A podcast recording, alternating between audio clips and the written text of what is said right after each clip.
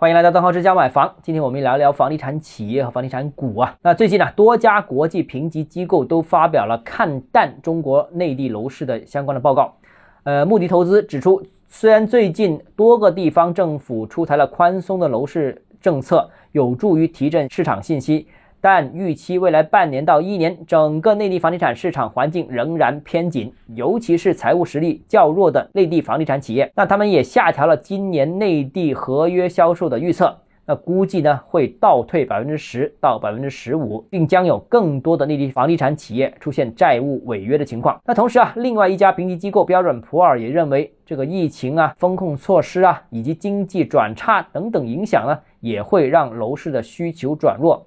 他们也看淡全年商品房销售量会下跌百分之二十左右。那这个和我最近的对楼市的看法呢是比较接近的。那许多城市啊，最近的新政已经被叫停了。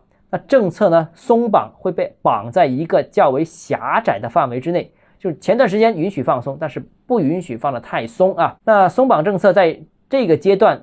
暂时是比较难再进一步了。那如果政策不再进一步，那市场想有大的提升还是比较难的。所以现在只是触底，那想反弹或者明显反弹，相对有一定的难度。那消息就这样啊。那这个我们也看看最近的房地产股在资本市场上面的表现。